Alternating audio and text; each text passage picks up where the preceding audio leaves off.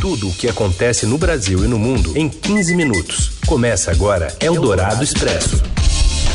Olá, seja bem-vinda, seja bem-vindo a mais uma edição do Eldorado Expresso, sempre trazendo as principais notícias no meio do seu dia.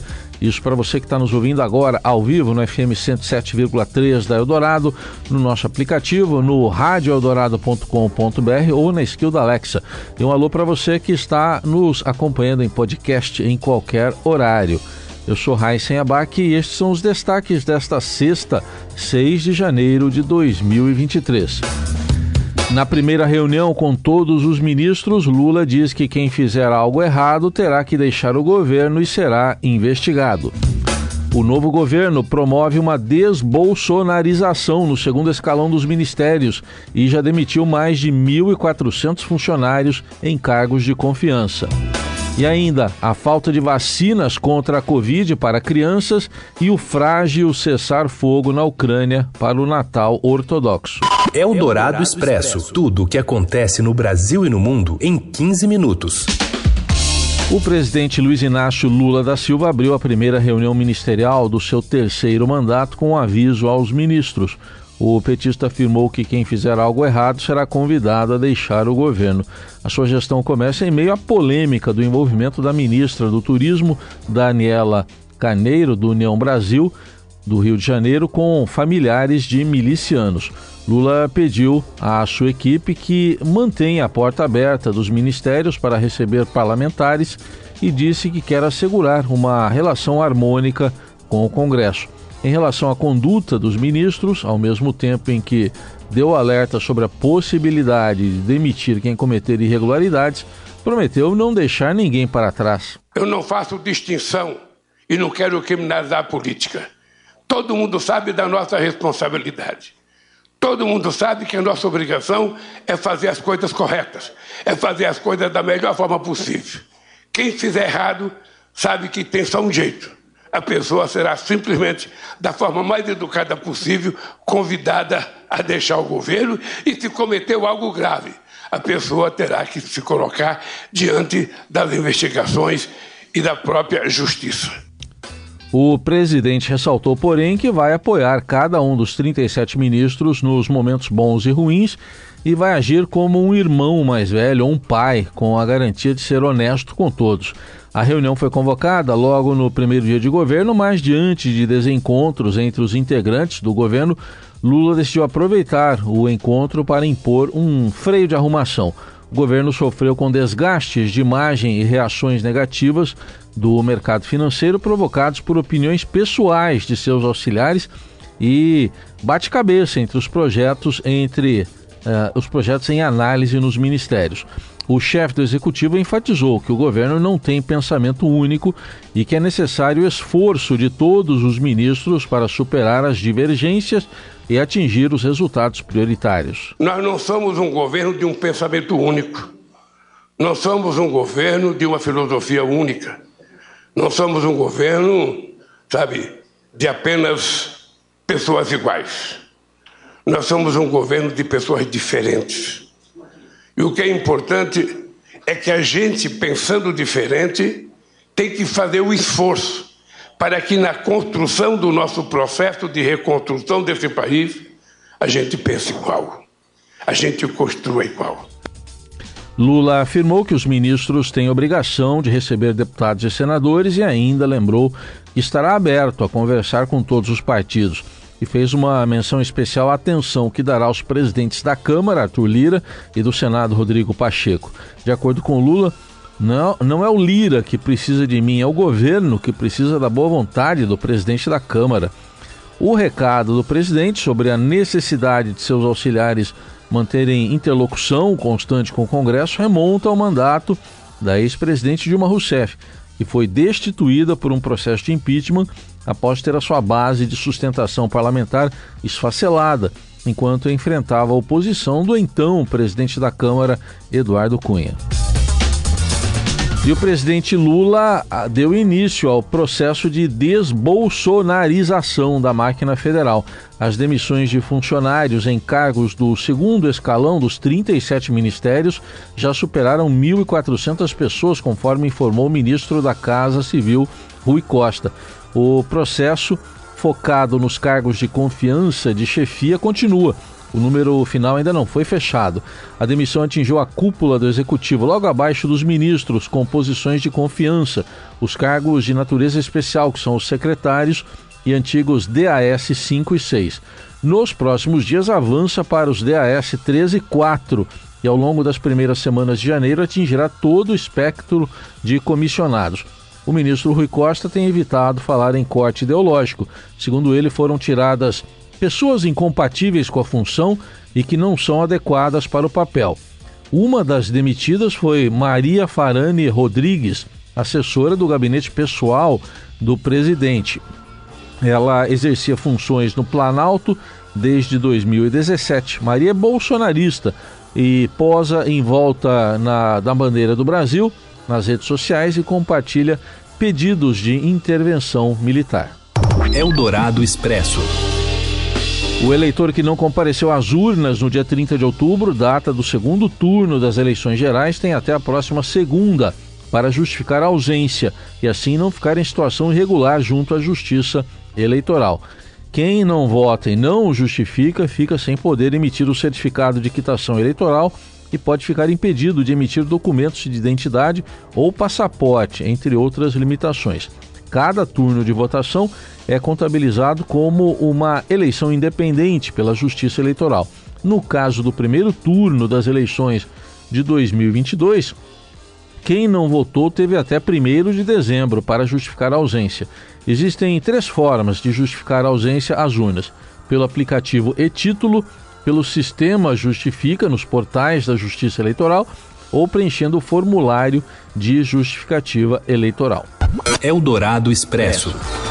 A nova secretária de Vigilância em Saúde e Ambiente do Ministério da Saúde, Ethel Maciel, disse nesta sexta que há desabastecimento de vacinas pediátricas, as vacinas infantis contra a Covid no país, mas que a pasta está em negociação com a Pfizer para tentar repor os imunizantes até o fim deste mês.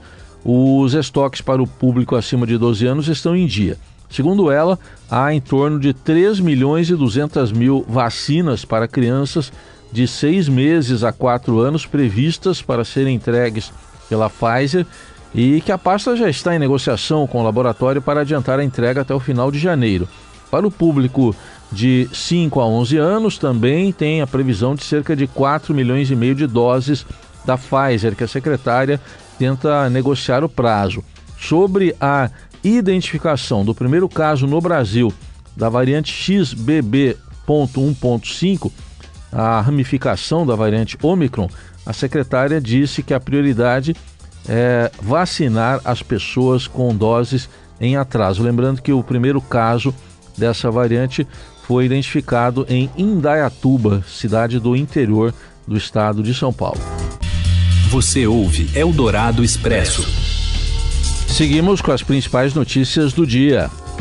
O cessar-fogo unilateral decretado pelo presidente russo Vladimir Putin para comemoração do Natal da Igreja Ortodoxa nos dois lados da fronteira começou sob desconfiança da Ucrânia e de seus aliados ocidentais às seis da manhã desta sexta-feira. De acordo com autoridades ucranianas e jornalistas da imprensa internacional no país, bombardeios de artilharia continuavam nesta manhã em ao menos duas cidades do país. A Rússia nega ter atacado posições rivais. A trégua foi anunciada por Putin ontem após um pedido do patriarca da Igreja Ortodoxa Russa, Kirill, que, de que os fiéis pudessem frequentar as missas na véspera e também no dia do, do Natal, segundo a tradição ortodoxa, comemorados em 6 e 7 de janeiro. Pela determinação do presidente russo, os combates ficariam suspensos até às 6 da tarde de amanhã. No entanto, disparos foram ouvidos em ambos os lados do fronte em Bakhmut, epicentro dos combates no leste da Ucrânia, de acordo com jornalistas da agência de notícias France Press. A intensidade, segundo eles, foi menor do que nos dias anteriores. Autoridades ucranianas também reportaram ataques russos em Kramatorsk, perto ou, ou, ou após o início do cessar-fogo. Eldorado Expresso. Uma parceria público-privada prevê despejar ocupações no centro de São Paulo para criar prédios de aluguel. Mais informações com Priscila Mengue. Boa tarde, Priscila. Olá a todos. A Prefeitura de São Paulo está com uma PPP em fase de consulta pública por e-mail.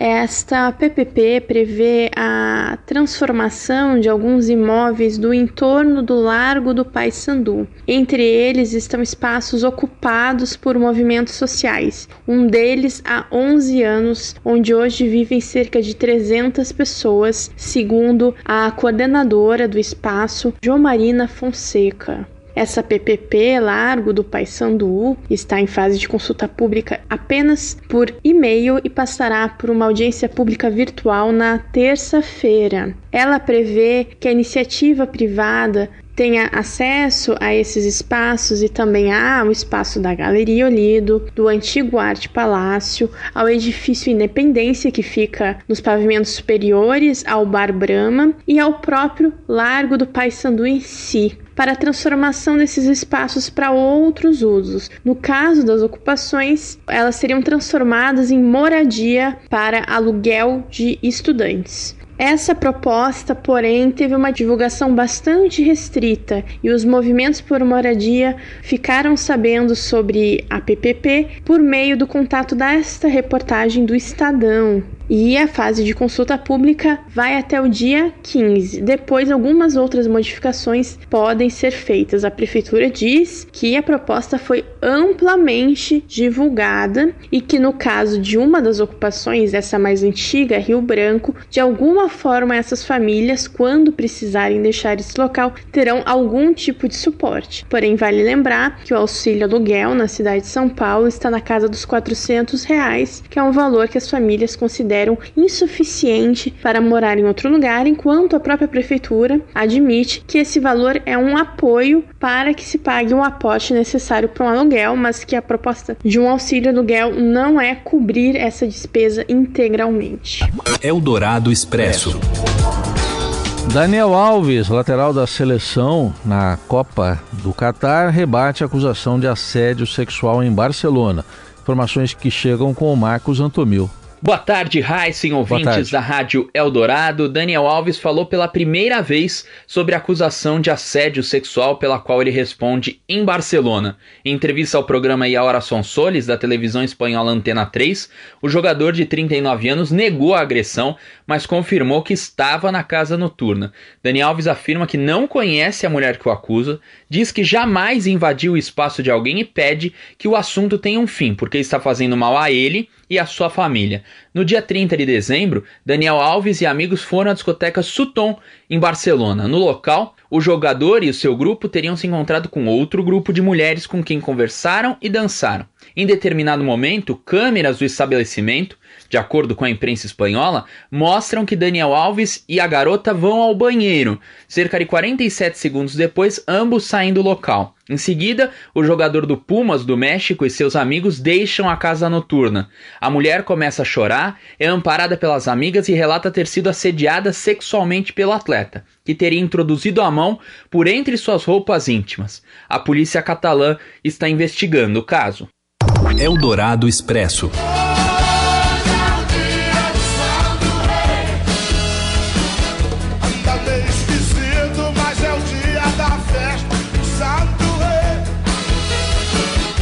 está ouvindo Tim Maia, a festa do Santo Reis, porque hoje é o dia de Reis, ou dia de, dos Reis Magos. E segundo a tradição cristã, é, seria aquele dia em que Jesus Cristo, recém-nascido, recebeu a visita de alguns magos do Oriente, os reis Baltazar, Gaspar e Melchior, segundo a tradição católica cristã foram três rei magos que visitaram e levaram presentes para o menino Jesus. A noite do dia 5 de janeiro e a madrugada do dia 6, dia 6 é hoje, é conhecida como a Noite de Reis também. A Laís Gotardo diz que é a tradição também pedir, pedir dinheiro, né? Pedir dinheiro. E hoje também a tradição diz que é o dia de desmontar as árvores e os enfeites de Natal. E assim a gente, encerra, a gente encerra aqui o Eldorado Expresso, que teve na mesa de som Nelson Volter, central técnica o Moacir Biasi, na produção e coordenação a Laís Gotardo, desejando para você um feliz dia de reis. E amanhã a gente não volta, né? Eu ia falar que volta, mas não volta, porque amanhã é sábado. Domingo também não. Segunda-feira estaremos aqui. Bom fim de semana.